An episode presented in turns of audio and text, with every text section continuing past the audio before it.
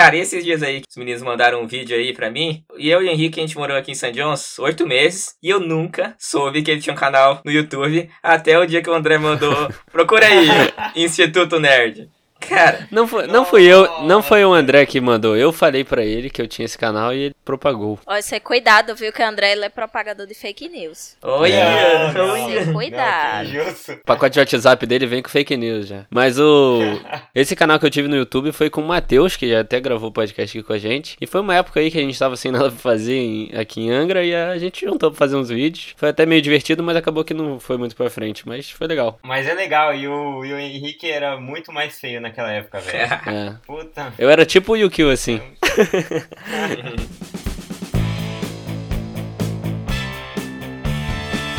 Aqui é o Renanzinho, e quando eu era criança eu falava Corcunda de Norte Dante.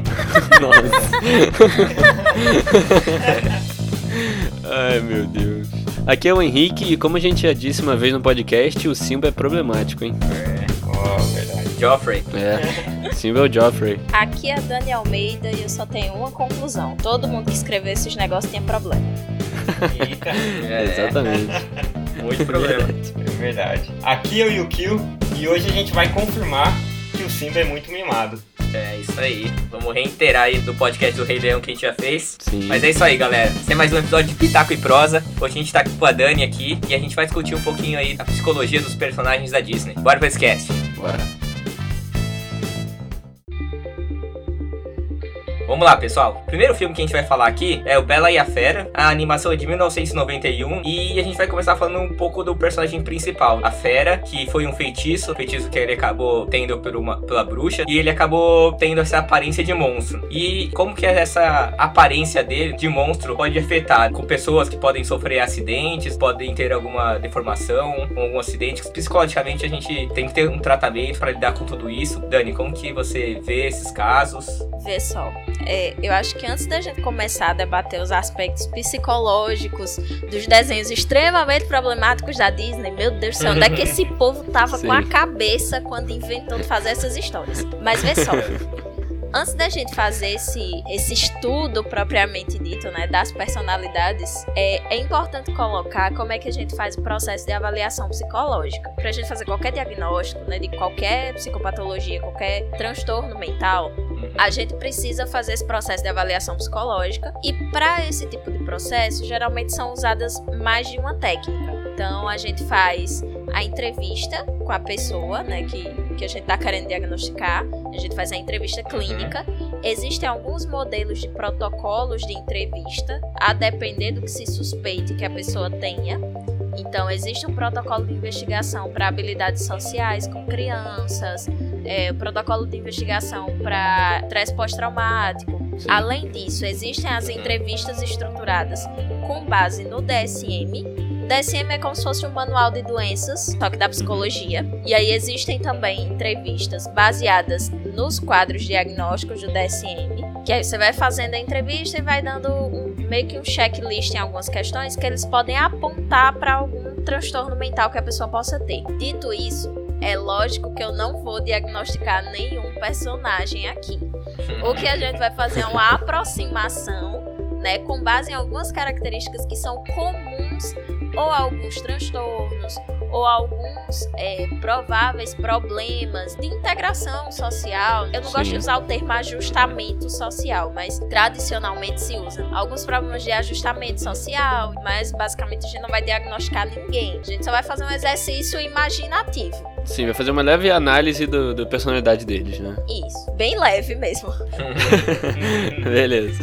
Feito esse parêntese gigante, vamos falar agora sobre os impactos né, da aparência mesmo, principalmente em casos de acidentes. A gente tem um traço cultural que é muito interessante, que a gente associa muito o feio ao perigoso.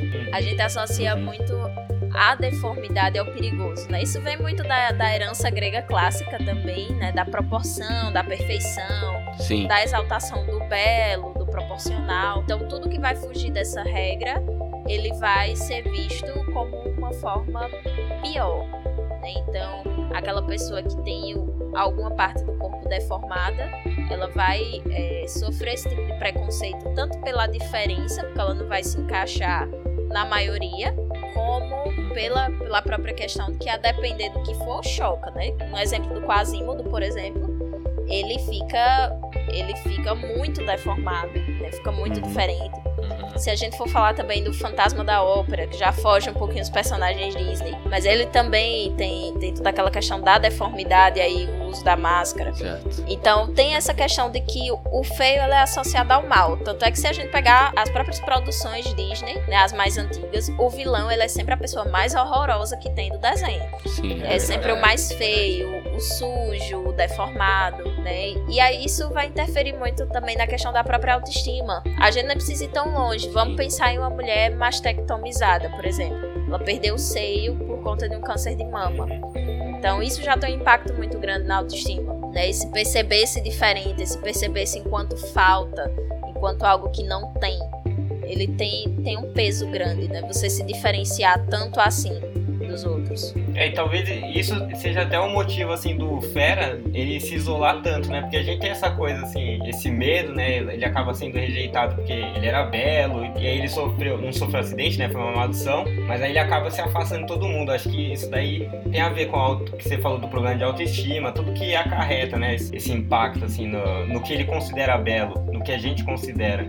Até o fato também dele deixar de ser humano e se transformar numa criatura animalesca, porque ele era uma pessoa, um humanoide, e ele se transforma na fera, uma figura bestializada, né, que é, é meio que parte homem, parte bicho. Então tem todo Sim. esse aspecto também que contribui para o isolamento. É, eu queria te fazer uma, uma, pergunta, porque assim, quando a pessoa já nasce com algum tipo de deficiência, esse jeito de pensar, de, de aceitação, de se ver diferente, é diferente da pessoa que era uma pessoa que não tinha nenhum tipo de deficiência e sofre algum acidente, certo? A pessoa que, que sofre um acidente, ela já, já foi sem. Já, já teve. Já foi. Pô, como é que eu posso dizer? Socializada sem a deficiência e depois. É, ela... exatamente. É, exatamente. É a diferença do Fera pro Quasimodo, né? Que o Quasimodo ele nasceu com todas as deficiências dele e o Fera era um, era um cara belo que se tornou aquele ser bestial, assim. Eu acho que o que vai ser determinante nessa diferença, na verdade, não é se a pessoa já nasceu ou se ela adquiriu. É o meio onde ela tá. Ah, é isso sim. que vai ser determinante. É a forma como as pessoas em torno dela lidam com essa deficiência. Porque assim, sim, entendi. se você parar pra pensar bem, tanto o Quasimodo quanto o Fera, eles são personagens que eles estão bem adaptados aonde eles estão. O Fera, ele sobrevive sozinho, tranquilamente. O Quasimodo é. também tá bem adaptado, apesar de todo sofrimento. Mas o Fera, quando ele sequestra a princesa, que eu esqueci o nome dela, eu sei que ela tem um nome, mas eu esqueci. Quando ele sequestra a princesa e o Quasimodo, quando ele tem contato com a cigana, mesmo assim, as reações são as mesmas. Então faz pouca diferença no caso do Quasimodo ele ter nascido Entendi. daquela forma e no caso do Fera ele ter se tornado aquela forma, porque as reações uhum. das pessoas em torno são muito semelhantes. São uhum. reações de medo, são reações de nojo Então vai fazer muita diferença no caso de pessoas reais, vai fazer muita diferença a socialização e os contatos do ambiente, as formas como essa pessoa lidou com o ambiente, as formas como a família lidou com, com a deficiência. Então, isso é um processo que acaba sendo muito particular e que vai ter muito a ver com as influências daquele nicho social onde a pessoa tá. Não tem como você prever que uma pessoa vai lidar melhor ou pior. Sim. Mas você não acha que uma pessoa que já nasceu com algum com certa deficiência, ela não teria uma facilidade melhor de aceitação própria, assim? Que uma pessoa que sofreu acidente, tipo, vamos supor, uma pessoa que já nasce cega, ela vai se adaptar melhor do que uma pessoa que ficou cega e já, já chegou a enxergar, sabe? Você não acha que a aceitação própria é diferente? Olha, é porque assim, vamos pensar na seguinte situação. Eu sou uma pessoa que eu tenho traços é, indígenas, mas todo mundo diz que meus traços traços são orientais, uhum. mas na verdade são indígenas. Eu nasci com esses traços. Eu me acostumei a ter esses traços. As pessoas à minha volta têm traços semelhantes aos meus, porque são meus familiares. Eles se parecem Sim. comigo. Uhum. Porém, quando eu cheguei na escola, pequenininha, cheguei na escola, todo mundo ficava me, me apelidando porque eu tinha o olhinho puxado. E eu ficava uhum. extremamente incomodada por esse apelido. E todo mundo me apelidava porque eu era diferente. E me apelidavam também porque eu tenho sardas. E aí pouca diferença fazia se eu já nasci com sardas ou se minhas sardas apareceram depois. Porque o meu Sim. grupo social não aceitava nem o meu olhinho puxado, nem as minhas sardas. Sim, então tudo vem do ambiente, né? Não necessariamente, é porque assim, por mais que eu tivesse isso muito bem trabalhado, em mim, eu só tive a prova de que aquilo estava ou não bem trabalhado em mim quando eu passei a ter o convívio social com pessoas diferentes de mim. Então, Sim por mais que você diga, ah, mas a pessoa que já nasceu assim, ela se aceita melhor. Depende. Será que ela se aceita melhor mesmo? Ou será que ela pensa assim, poxa, porque só eu nasci assim e todo mundo à Sim, minha é volta é diferente de mim? Entende por que, é que a verdade, família tem um papel muito uhum. preponderante nesse processo? Porque a família quem vai trabalhar junto com essa criança, esse conceito dela ser diferente. Se vai encarar aquela diferença como uma punição ou se é uma diferença como qualquer outra diferença. Por isso que esse processo acaba sendo muito particular. Uhum.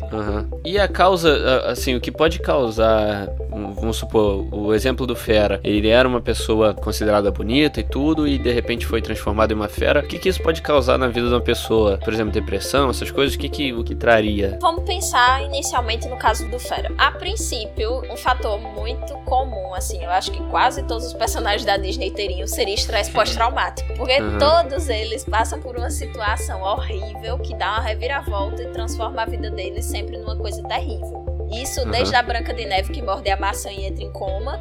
Sério, essas pessoas. Essas pessoas precisam de terapia. É, esse solteirista aí tem uma certa doença aí. Né?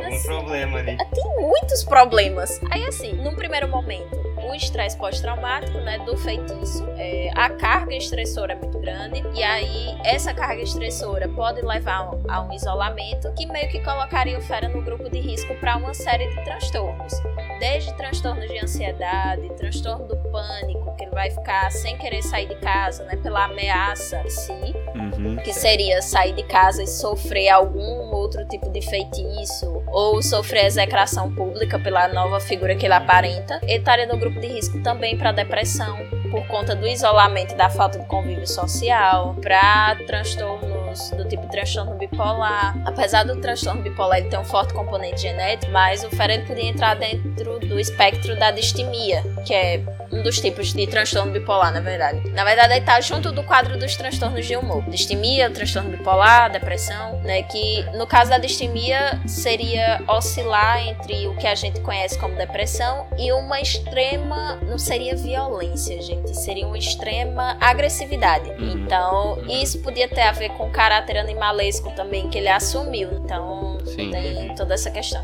Mas seriam, seriam mais os transtornos relacionados a questão do isolamento, então, muito provável um transtorno de humor, um transtorno de ansiedade, né, que ele estaria no grupo de uhum. risco, e também alguma coisa relacionada à autoimagem, porque ele teria um abalo muito grande na autoestima. Então poderia Sim. ter algum transtorno relacionado à imagem. Esse tipo de. Todos os problemas que iam ser desencadeados, eu acho que dá até pra explicar em partes ali também o relacionamento que ele acaba tendo com a Bela, não? Sim. Ele tem um relacionamento. Um relacionamento abusivo mesmo, né? Gente, aquilo não é um relacionamento, gente, aquilo é um sequestro. pelo amor de é, Deus. É, aquilo é um sequestro. E o que você falou também ali dele ter esse, esse isolamento e esse jeito mais agressivo, a gente também vê um pouco no filme. Logo que ela entra no castelo e ele parece um pouco ser um pouco agressivo agressivo, assim, talvez pela forma dele ou por esse isolamento. É, e esse lado, esse parte depressiva dele também é muito forte, né? Ele é um cara, é. assim, mega negativo no começo, mesmo quando ele começa a se aproximar um pouco dela. Ele é negativo, solitário, né? Sim, exatamente. E assim, é, ele também tem dificuldade na interação social, porque logo quando ela tá lá em cárcere privado junto com ele, deixa isso claro, é cárcere privado, isso é, é sequestro. É verdade. Logo quando ela chega no cativeiro, que por acaso, né, é muito chique, mas é um cativeiro. Quando ela chega no cativeiro, ele não sabe muito bem como lidar com ela, porque é como se ele tivesse desaprendido a conviver com pessoas. Porque ele passa muito tempo isolado, então ele não sabe direito como conviver com pessoas, como é que conversa com alguém. Ele interage com os objetos inanimados que na verdade têm vida, né? Que é o, joguinho de chá e tal, aquelas coisas todas. Ele convive uhum. com aquilo ali, que se a gente for parar pra pensar, também pode ser interpretado como uma alucinação dele. Cara, eu uhum. tinha pensado nisso, que era uma do... Será que ele não tá ficando já meio meio pirado mesmo, porque ele tá isolado e tudo mais, é... e de é. repente tem a vela falando Isso. lá. Isso, em casos graves de depressão, a pessoa pode ter surto psicótico, ela pode ver coisas, ela pode ouvir coisas. Então, podia ser também que aqueles objetos lá falantes, na verdade, fossem alucinações dele para tentar lidar com o fato que ele estava passando. Né? Seria nada mais do que uma adaptação. Porque toda animação da Disney pode sempre ter um fundo macabro, assim, esquisito. Porque contos de fadas são macabros, né? Venhamos Caraca. convenhamos. É Os verdade. contos originais, eles são horríveis. Beleza. Maluco aí. Eu acho também que cabe a gente falar um pouquinho da provável síndrome de Estocolmo da Bela, né? É verdade, é verdade. É. Aquilo ali é um, um belo exemplo de síndrome de Estocolmo. Que ela acabou se apegando a ele. Agora eu tenho que fazer uma revelação bombástica pra vocês. Eita. Síndrome de Estocolmo não é doença. Tan, tan, Ué, É. Não é Como doença. assim? gente. Explica pra gente. Lembra que eu falei antes do manual lá das doenças da psicologia, né? O DSM, que é o, o Manual Estatístico de Transtornos Mentais. Uhum. Então, síndrome de Estocolmo não está descrita no DSM. Isso significa que não existe evidência suficiente para a gente dizer que o- a síndrome de Estocolmo ela exista como um transtorno mental. O que se chama de síndrome de Estocolmo é uma manifestação clínica que foi encontrada em alguns pacientes, né, na, na prática mesmo de consultório, e que tem com um assalto que, que aconteceu em Estocolmo, né, e que as vítimas elas continuavam a defender lá os raptores e, e teve tudo mais. E aí um criminólogo que, que ajudou a polícia no caso batizou, né, como síndrome de Estocolmo. Tem toda aquela questão da identificação emocional com os sequestradores. Só que assim, não é uma condição clínica, porque ela é transitória. E o, que se especula é o seguinte: como toda condição que envolve um sequestro envolve muita violência, envolve muita coerção, qualquer mínimo gesto de gentileza, ele vai ser interpretado de uma outra forma, porque o organismo ele já está numa situação de estresse extremo. Sim. Então, entendo. o mínimo de cuidado, ele já vai ser interpretado de outra forma, e essa tentativa de vinculação ao sequestrador nada mais é do que um mecanismo de sobrevivência. Sim. Tipo, ah, vou fazer essa amizade com ele aqui pra ele não me matar. sei lá. né? Isso, você É. se submeter, estar lá submisso à figura de autoridade do sequestrador pra evitar ser morto mesmo. É nada mais que um Uhum. mecanismo de sobrevivência. E isso é uma coisa automática, né? Não, não chega a ser intencional muitas das vezes, né? Não, isso é totalmente sem ser intencional. Uhum. É muito louco isso, né? Sim. Muito louco. Maybe what I really wanted was to prove I could do things right. So when I looked in the mirror, I'd see someone worthwhile. Isso aí, vamos agora pro próximo tópico. O próximo que a gente vai falar é o Frozen, filme de 2013. O Frozen. Engraçado, ele falou o Frozen. É porque todo mundo fala a Frozen, como se Frozen fosse uma personagem, mas é o Frozen. O filme. Você falou certo, eu defendo. na verdade eu coloco sem artigo. É, eu só achei engraçado, não tá errado nem certo. Pode continuar. Não, é. Está certíssimo. Não, pode continuar, vai lá. E no caso a gente vai falar da Elsa, que ela foi criada isolada e com os pais super protetores. O que a gente queria discutir aqui é como pais super protetores influenciam na, na criação de uma criança, de uma pessoa, né? Isso como pode afetar. É, na verdade a gente tá tentando estudar aqui o Renan, porque o Renan, né, ele era daqueles meninos que não, poderia, não podia nem jogar bola, sabe, fora de casa. Ele, ele é aquele mo- piá de prédio, sabe, que não pode Criança de prédio. Ia jogar É. bola na rua com caneleira. Co- coloca o agasalho, menino. Coloca o agasalho, Renan. Então a gente quer, quer entender assim, um pouco mais dele, o que que acontece, que ele se tornou essa pessoa que ele é hoje. Renan, na verdade, esse podcast é uma intervenção, né? A gente Aí. tá aqui. Ô Dani, ó, é You Kill Fake News, hein? Não, não, não, não. Só pra eu lembrar que eu tenho isso muito certo na minha cabeça. Acontece o acidente dela com a irmã, né? E logo depois é ela que se isola, ela faz esse auto-isolamento, vamos dizer assim, e com medo de afetar outras pessoas, e são os pais que meio que forçam ela a esse isolamento. Eu não lembro muito bem. Não, os pais dela, eles levam eles pra aqueles bichinhos lá da floresta e fala pra ela controlar o Aham. poder e meio que proíbe ela de brincar. Que também Ah, deve ter um efeito grave, né, Dani? Talvez não deixar a criança brincar, não dar essa, essa liberdade. E tem a parte social também da brincadeira, né? É. Gente, assim, estamos diante de mais um caso de quê? Cárcere privado! Se a gente parar pra pensar Mais um. bem, quase todas as histórias um. da Disney envolvem cárcere privado. Que é. A, a gente pode até. Vamos, vamos listar umas rápidas aqui.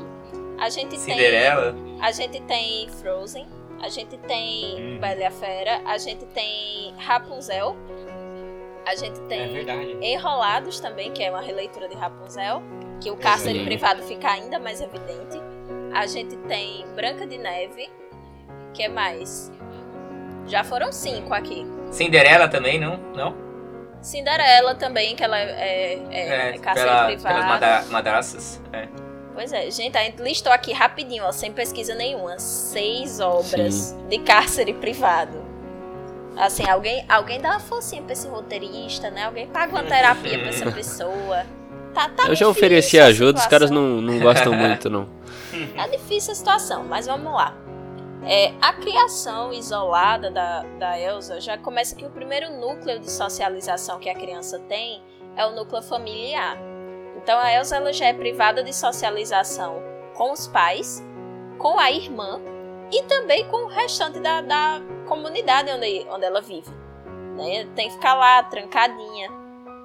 E o isolamento para uma criança é um fator assim muito perigoso porque nós somos seres sociais.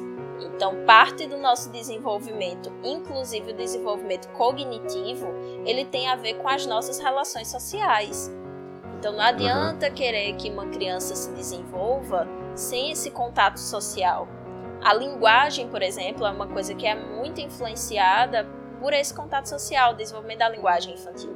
Não só isso, mas o desenvolvimento da questão de regras, né, das regras sociais, aquelas regrinhas não escritas do nosso código de conduta, que a gente sabe que a gente tem que fazer, o que é de bom tom, o que é que não é. Uhum. Além disso, como a Elsa ela ficou nesse cárcere privado, onde ela seria culpada pela punição, porque na verdade assim, os pais colocam ela nesse naquela redoma pra ela não machucar ninguém, mas a impressão passa é que na verdade ela tá sendo punida pelos poderes que ela tem, né? Ela tá sendo punida por não conseguir controlar os poderes. E aí imagina o dano que isso vai é muito mais além do que o isolamento e a superproteção dos pais. É de uma coisa que ela não tinha culpa, né? Que são os poderes que vi- vieram nela e ela não tinha culpa nenhuma. Exatamente. É. É. uma responsabilização de uma criança que ainda não tem essa consciência moral desenvolvida, que só vai se desenvolver lá pros seus 13, 14 anos. Sim.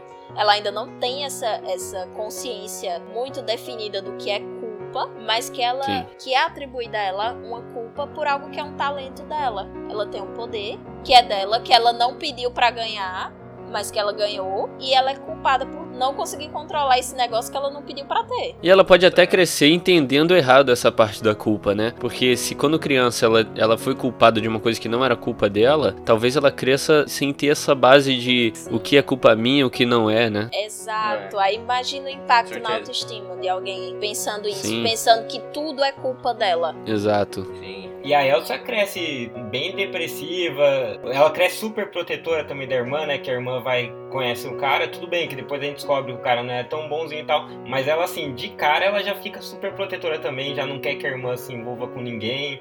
Ela Uhum. tem vários, ela parece assim bem depressiva.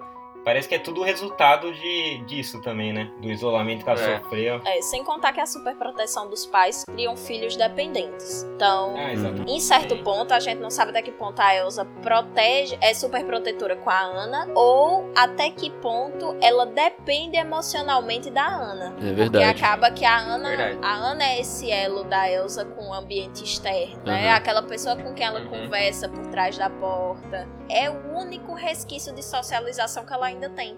Então, no É momento o máximo, que a né? Ana, isso, no momento que a Ana arruma um namorado, a Elsa vê ameaçado o seu único resquício de contato externo. Então, a Uhum. gente não É sabe até que ponto é super proteção dela com a irmã, pra que a irmã não se machuque, e até que ponto é dependência emocional dela pra com a irmã. E vocês não acham que boa parte do que co- ocorre no filme da falta de controle foi até da culpa dos pais da Elsa? Porque ela não tem aquela vivência de tentativa e erro de uma criança normal, né? De É. aprender a usar, lidar com as coisas. Ela meio É que fica verdade. isolada aí ela não consegue controlar também os poderes. Sim. Não tem- Exato. vocês não notam que tem tipo um impacto ali que culpa dos Uhum. pais dela? Sabe o que é que Sim. me lembra muito a história de Frozen? Vai parecer muito viagem isso que eu vou dizer, mas enfim, é coisa de psicólogo. Tem um caso descrito na literatura de um menino lobo, que ele foi criado. Não, não é o Mogli. Ele foi. Nossa, eu, ia- eu ia falar, é o mas você falou antes de mim. Selvagem de, de, de Avernon, alguma coisa assim. De Avernon, eu não, não sei pronunciar o nome do lugar, gente. Que um cara ele encontra uma criança que cresceu junto com os lobos e essa criança se comportava tal qual um lobo. E aí, essa criança não falava, andava engateando, já tinha por volta de uns 6 anos de idade mais ou menos. E aí o cara meio que pega essa criança para domesticar. Isso faz muito tempo, isso é coisa de séculos atrás, então não achem estranho o termo domesticar uma criança.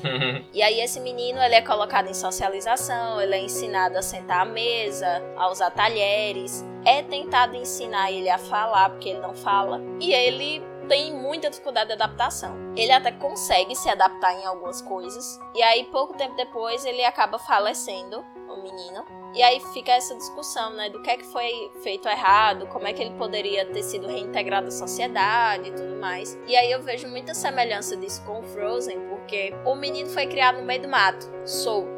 A Elsa, apesar de não ter sido criada solta, mas foi criada reclusa no espaço que não é o espaço convencional para uma criança se desenvolver. Aham. Os dois, quando estão de volta à sociedade, não sabem como agir, porque eles não tiveram esse treino, como vocês falaram, né? Eles não tiveram essa parte do, do É. experimentar que a criança tem, por exemplo, de andar, cair, levantar, andar e cair de novo. Eles não tiveram, né? A Elsa, ela não teve como controlar esses poderes dela. É, o que eu li antes de gravar esse podcast aqui foi uma parte breve que era dizer que, tipo, você aprende a ser, né? Aprende a fazer tudo que uma pessoa faz observando. Você olhando os, os próximos, né? Tanto os seus amigos quanto os familiares. E nesse caso ela não, não teve nenhuma perspectiva, né? Ela não conseguiu olhar pra nenhum lado que ela não via nada. Então, é, é todo, todo o caráter ali, a, a formação dela mental e tudo, foi afetadíssima, né? de- Dela quando cresceu, porque não teve nenhuma base, né? E ainda mais depois que os pais faleceram, né? Aí que não tinha mesmo ninguém pra meio que se apoiar. Que também é muito o caso do Rei Leão, né?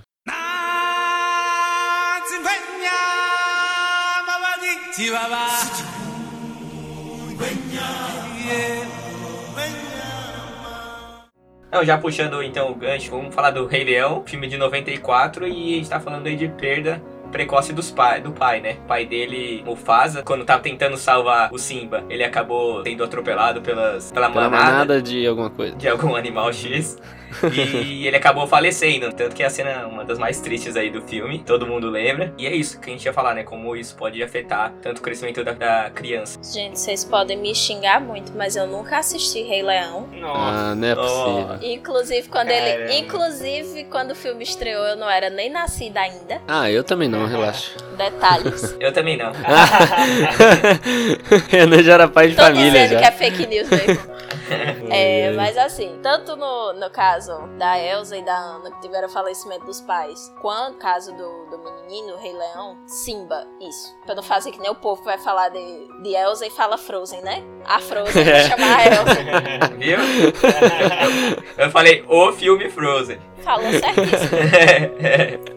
A Frozen é muito bom. A Frozen é ótimo. É igual aquele jogo, Zelda. Personagem. É, o Zelda. Gente, eu achava ótimo. Exatamente. Mas assim, assistindo esses desenhinhos, o que é que eu encontrei de semelhança entre os dois? Quando você perde a, a figura parental muito cedo, você meio que perde o seu primeiro modelo. Eu não tô dizendo que nenhuma outra figura possa assumir esse modelo, mas Sim. acaba não sendo a mesma coisa, principalmente a depender da idade. Então, se você perde essa figura muito jovem, é muito mais simples, entre aspas, você conseguir substituir essa figura do que se você perde ela depois de um certo tempo. Uhum. Então, quando a criança ainda é muito pequenininha e que ela não lembra muito bem, você consegue substituir até com grau de efetividade bem grande. Mas quando essa criança já é maior, você acaba tendo essa, essa perda muito mais pronunciada, porque a criança perde esse modelo e o modelo parental, ele é nada mais nada menos do que aquilo que vai mostrar pra você como se relacionar ou não com outras pessoas. E aí a gente fala de relacionamentos um pouco mais íntimos. né? A gente tá falando de padrão para relacionamentos amorosos, para amizades próximas. Sim. Isso vai ser muito determinado pela convivência da criança com os seus cuidadores. Tanto se a gente tem um ambiente familiar muito disfuncional, e aí se a gente tem uma família muito violenta, por exemplo, isso vai impactar a forma como essa criança vai lidar com os relacionamentos dela, e aí pode impactar tanto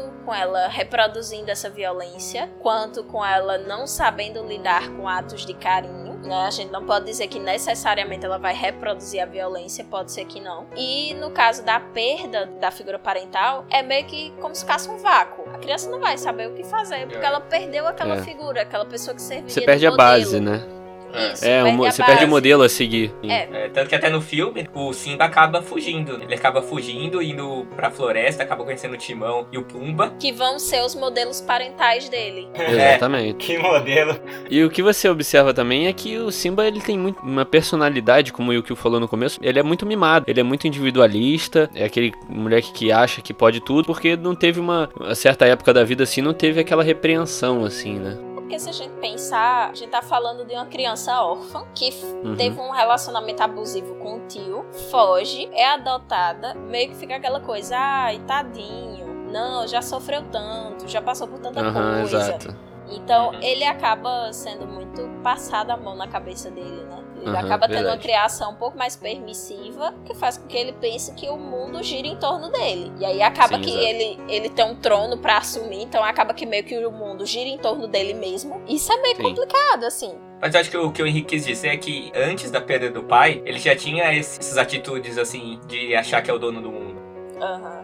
É, é limite, né, gente? O famoso limite, ele faz falta pra todo mundo. Eu acho que assim, até É. o pai, o pai estando vivo, ele tinha aquela, aquela barreira ali do pai falar, ó, calma, não é assim. E ele já era, ele já tinha uma personalidade meio ele se impunha muito, né? Achava que era o dono Na do verdade, mundo. o Simba misturou tudo, né? Porque ele era mimado, aí ele teve depois um relacionamento abusivo, depois ele ficou com dois pais permissivos pra caramba, que eram dois É. hippies lá. É. Foi uma bagunça absurda. É, ali. exatamente. Uma coisa atrás da Disney outra. juntou né? tudo. Ele teve uma série de famílias disfuncionais. E aí a gente Uhum. vê a importância do ambiente também para a formação da criança. Porque assim, se a gente diz que o ambiente ele não tem importância tão grande assim na formação da criança, a gente tá dizendo que a criança tem alguma coisa dentro dela que vai fazer com que ela se desenvolva. O que pressupõe que a gente tá falando da existência de uma alma ou de qualquer coisa imaterial que Uhum. dê subsídio a essa criança. Mas assim, não sei vocês, mas eu sou cientista, né? A gente trabalha com a base material dos fenômenos. Então o que, é que a gente vai dizer? Não existe um serzinho dentro da gente que diz que a gente tem que fazer A, B ou C. Não existe uma mente Uhum. que vai comandar aquilo que a gente faz, né? O que existe é um indivíduo em contato com o ambiente, que ele modifica o ambiente e que ele é modificado pelo ambiente e que ele é modificado por essas modificações que ele faz. Sim. Então é uma troca. Ele molda o ambiente e cava um buraco, esse buraco interfere na relação dele com esse ambiente e as consequências disso também vão interferir nas, nas próximas interações dele com esse ambiente. Então, no caso de crianças, isso fica ainda mais proeminente. A gente vê que o Simba ele passa por uma série de famílias disfuncionais e a gente vê os prejuízos que isso traz para ele, né? E até mesmo para pensar o, o grau de responsabilidade que ele vai ter que assumir, né? O herdar um trono, É. ou ser um governante quando você não teve uma base muito do que é limite, quando você não teve uma base, uma base muito, muito bem estabelecida do que são regras. Imagina aí. Uma coisa que a gente vê também no Simba, que é até parecido com qual que a gente falou, não sei se é a Elsa. É, é da Elsa. Porque ele tem uma certa culpa ali que foi atribuída a ele. Quando na morte do pai, o, o tio dele acaba atribuindo a culpa da morte a ele, né? Mesmo não sendo. Mas pra todo o resto do ambiente antigo dele, a culpa é dele. Então ele acaba se culpando sem querer. Então acaba tendo essa relação com o da Elsa também, né? Tem essa culpa que ele é atribuído e acho que acaba isso afetando bastante nele, né? Tanto que ele foge. É uma saída pra ele é fugir. Cara, ele ia ficar meio depressivo igual a Elsa, né? Ele foge, só que ele encontra pessoas que amparam ele. Exatamente, né? Diferente da Elsa exatamente. que acaba se Sim. isolando. Ele acaba encontrando o Timão e o Pumba que amparam ele. Aí tem toda essa parte que a Dani falou do meio, né? Do, do ambiente que ele cresce. Que Sim. acaba meio que se diferenciando da Elsa, né? Sim, legal. Sim. Boa. Maybe what I really wanted was to prove I could do things right. So when I looked in the mirror, I'd see someone worthwhile. Agora a gente vai falar do nosso último filme, é o Mulan, um filme de 98. E é um filme de trata de uma mulher que gostaria de ser guerreira. Gostaria de fazer atividades que são consideradas masculinas. E como a gente pode entender mais isso, É, esse é um tema bom, que é um tema bem atual, né? A gente teve recentemente declarações aí polêmicas, né? De meninos no azul, meninos no rosa. A ideologia de gênero. Como que a Dani enxerga isso como psicóloga? Essa coisa de, ó, menina não Ela, pode é. fazer isso, menino não pode fazer aquilo, essas distinções que a sociedade acaba colocando, né? Lá. Meu filho não quer que eu fale nada, não, né? Só quer que eu faça uma tese de mestrado aqui. Mas vamos lá. No caso da Mulan, é uma coisa assim que é muito peculiar, mas também nem tanto, porque quantas e quantas Mulans a gente não vê até hoje. Né? Uhum. Sim, exatamente. De mulheres que precisam provar o seu valor. Cabe a gente pensar quão longe uma mulher precisa ir para ela provar o seu valor na sociedade. Acho que a, a reflexão em si que Mulan traz, principalmente para os dias de hoje, é isso. Não é que tipo, ah, mulheres também podem fazer qualquer coisa. Não, não é isso. A gente sabe que mulheres podem fazer qualquer coisa. Isso está muito bem consolidado na nossa cultura ocidental. Eu acho que o que a gente precisa pensar é quão longe uma mulher precisa ir para ela mostrar a sua competência. Porque Mulan ela sabia lutar, ela sabia muito bem empunhar uma espada, mas ela precisou ir para a guerra para ela provar que ela fazia isso tão bem quanto qualquer outra pessoa. Então, e como que isso no psicológico dela anda? Como é que funciona isso na mente dela assim? Ela é difícil eu pensar, não sei. É, assim, vou colocar minha experiência básica como mulher, né? Beleza. Enfim, uma mulher favor. no meio do mundo de macho, então acho que a coisa mais Uhum. fácil é a gente fazer um exercício imaginativo. Pensa só, eu sou mulher, eu tô concorrendo por uma vaga de emprego com um cara para uma função que é considerada essencialmente masculina. Então tô concorrendo, sei lá, tô numa mineradora, uma vaga para mineradora. Aí exemplo péssimo da mineradora, mas ok, muito atual.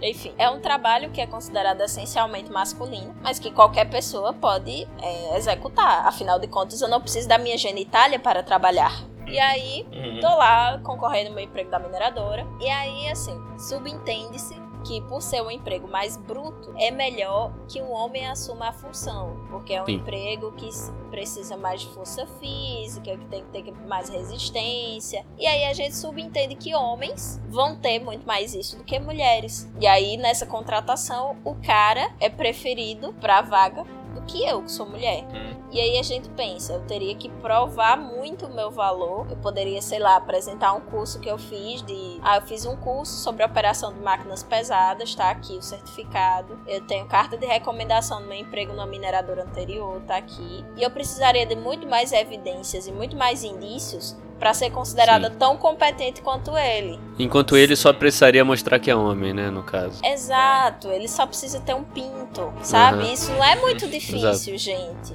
Sabe? Então, e, e isso acaba, na mente da, da mulher aí, no caso da Mulan, acaba tendo um.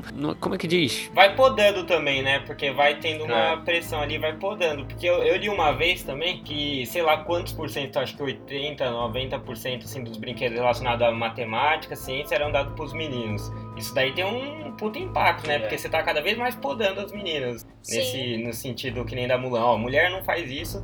E aí você acaba não desenvolvendo algumas coisas que poderiam desenvolver, né? Vamos dizer assim. Você tá tentando limitar. E o que você desenvolve, você acaba cansando, porque, gente, é exaustivo você ter que provar o tempo todo que você é boa. Tipo, Uhum. não que outras pessoas não precisem provar o seu talento, mas é porque pra mulher, na sociedade onde a gente vive, as pessoas precisam provar o seu talento uma vez por ambiente. A mulher ela precisa provar sempre no mesmo ambiente. E se ela vai pra outro ambiente, ela precisa continuar provando sempre o seu valor naquele ambiente. Então, se eu sou uma mulher que eu trabalho na área de exatas, eu tô o tempo todo tentando mostrar que eu sou competente naquilo ali que é dominado por homens. No caso da Sim. Mulan, por mais que ela fosse uma boa guerreira, ela foi pra guerra pra provar aquilo e mesmo voltando da guerra ainda teve toda aquela coisa de tipo, você não precisava ter feito isso. Como se dissessem assim, nossa, lá vai a mulher destemperada doida, né, que é um Uhum. adjetivo muito Uhum. atribuído a gente. Sim. Lá vai lá mulher que não consegue se controlar emocionalmente e foi pra guerra, se arriscou sem necessidade. Sendo que ela tinha uma Uhum. necessidade, ela tinha necessidade de se provar enquanto pessoa, Provar, né? de mostrar o seu valor enquanto pessoa. E imagina o baque na autoestima que isso não tem. Que ela teve que se disfarçar verdade. de homem. Aquela cena É. que ela corta É o ia cabelo com a katana, gente, aquilo ali é muito simbólico. Uhum. Aquilo ali é muito Verdade. simbólico, porque ela tá meio que cortando quem as pessoas esperam que ela seja mostrar quem ela realmente é. Uhum. Ela teve que se passar por homem pra provar que ela é capaz de fazer alguma coisa, né? É, o problema, o quanto vai afetar a autoestima, índices de estresse, de, de vários outros fatores, né, por causa desse massacre diário, né, vamos dizer assim. Sim. Até mesmo o complicado. burnout, né? Porque assim, é ligada ao trabalho, porque ela tem que. Ela não faz só o trabalho dela, ela tem que fazer o trabalho dela muito mais bem feito para que isso seja aceito, para que não se tenha aquele argumento de nossa, fez pior só porque é mulher. Então uhum. não é uhum. que ela tem que fazer é. o trabalho dela bem, ela tem que fazer o trabalho dela melhor que ela puder. É. E tem uma coisa interessante, bom, eu não sou psicólogo, obviamente, mas como eu estudo um pouco de economia comportamental, eu achei legal e tem um caso no livro The Y-Axis que ele conta algumas. Porque a gente fala muito assim, ó, tem a diferença do salarial. E muita gente argumenta que, ah, é uma diferença salarial é porque tem licença de maternidade, porque tem isso, sabe? Porque mulheres são menos agressivas. Só que quando você pega sociedades mais feministas, assim, sociedades não patriarcais, você vê que as mulheres são mais agressivas em negociações, elas têm outros comportamentos. Então quando você cresce numa sociedade assim mais machista, é que nem eu falei antes, vai podando, né? A uhum. pessoa vai, vai sendo moldada de outro jeito. Aí você fala depois, ah, não dá porque ela, sei lá, ela não é muito agressiva. Por exemplo, ah, mulheres não pedem tanto não aumento quanto os homens. A gente não é, a gente não sabe o quanto que do, da forma que foi criado influenciou nisso. Sabe assim, parcialmente, até sabe. E no caso ali da Mulan, ela é um, é um ponto fora da curva. Ela quis, ela foi, sabe?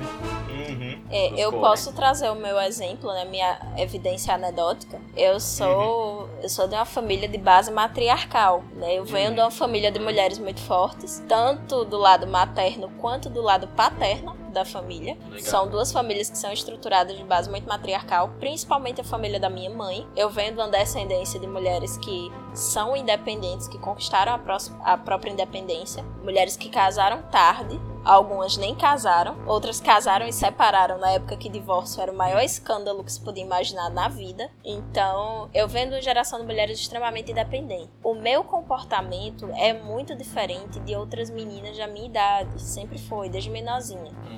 E eu era tida como masculinizada em alguns momentos. Uhum. Justamente por essa atitude mais agressiva, por essa atitude mais combativa, mais briguenta. Então eu era tida como uma menina um pouco mais masculinizada, por gostar de futebol. Então, assim, gente, coisas mínimas, tipo prática esportiva e ser briguenta. Meu Deus do céu. Sério que eu não posso ser briguenta? Sério que eu venho de família que tem gente cangaceiro e eu não posso ser briguenta? Ah, me poupe, né, meu amor? muito bom, muito bom. Sério. Então, assim, são questões de gênero que ainda perpassam a nossa sociedade, que estão cada vez mais atuais. E Mulan ele é um filme que ele envelheceu muito bem. Eu acho que dos filmes da Disney é um dos filmes que melhor envelheceu, assim. É o que mais encaixa ainda... nos dias atuais, né? Sim, e ele é, traz uma mensagem que não, não é tão antiquada assim quanto os outros. é o foco na autodescoberta dela, na descoberta dela enquanto mulher, dela saber que para ela ser mulher, ela não precisa renunciar a certos aspectos mas se ela quiser renunciar, pode. Então, tipo, é aquela visão, sim, né? Que sim. pra você ser mulher, você não precisa ser feminina. Mas se você quiser ser feminina, você pode ser também. Exatamente. Nada lhe Isso aí, muito bom. Exatamente. Boa. Isso aí, Muito pessoal. Bom. Então a gente vai ficando por aqui. Hoje a gente discutiu Beleza. um pouco sobre psicologia dos personagens da Disney. E Dani, deixa aí o seu jabá, fala um pouco aí de projetos que você participa, podcast. Eita, nós. Espera aí, agora faz meia hora do jabá, viu, minha gente? Mas... Porque assim, é muita coisa, né? O André Vesoto faz um jabá gratuito para mim no Twitter dele, mas enfim, vamos continuar o jabá aqui. é, Fica à então, vontade. Então, eu tô lá no Portal Deviante eu escrevo textos sobre psicologia, sobre saúde pública lá pro Deviante. Também dentro do Deviante, eu tô no SciCast, no time de saúde. Tô também no Spin de Notícias, também falando sobre notícias científicas na área da saúde e na área da psicologia mais especificamente. Estou também no SciKids, que é o projeto paralelo da gente lá no Deviante, onde a gente responde perguntas dos pequeninos. Ah, que legal. Pois Qual é. que é a média idade? É a partir de começar a falar até os 12. eles mandam perguntas e a gente responde na linguagemzinha deles, né? Um negócio pensado para eles também, porque a gente tem que começar a trabalhar essa, esse amor pela ciência desde pequenininho. Sim, muito bom. Além Sim. dessa caralhada de projetos no Deviant, eu também faço parte de um projeto novo que tá saindo, que é o Wainat, que ele também é um podcast para falar de ciência, só que de uma forma um pouco mais debochada e descomplicada, porque ninguém é obrigado, né, Mores? Então, assim, ouça também o Wainat, o Ai do porquê, não do Boa. mineiro. É, além disso tudo, eu ainda estou em mais um podcast. Pois é, pessoal, eu ainda tenho fôlego pra isso, por incrível que pareça. Eu estou lá no Los Ticos, que é um podcast de humor, que é onde eu vou só pra falar groselha, né? Nossa. Inclusive, é onde eu me solto, onde eu falo minhas besteiras. Ouçam lá. A gente tem o nosso programa quinzenal de notícias, que é o Chico News, onde a gente comenta as principais notícias bizarras. Legal. Temos também o Chico Show, que é o nosso game show musical, que é excelente. A gente já fez uma disputa Olha. também entre Los Chicos e Portal Deviante, né? Já teve a disputa Legal, por equipes. Tem também os Chico Shows temáticos, teve um de, de rock internacional que tá muito bom. Boa. E tem os programas roll. com pauta, né? Ouçam lá, né? E se eu puder fazer um resumo de todos esses meus jabás, acessem o Portal Deviante, acessem o Los Chicos e acessem o Wainat. Valeu, pessoal, pelo convite. Boa. Obrigado. Isso aí. Muito bom. É isso aí, pessoal. A gente vai ficando por aqui. Sigam a gente nas redes sociais, Instagram, Twitter, Pitaco e Prosa. E esse foi mais um episódio falando da psicologia dos personagens da Disney. Valeu! Valeu. Tchau, pessoal.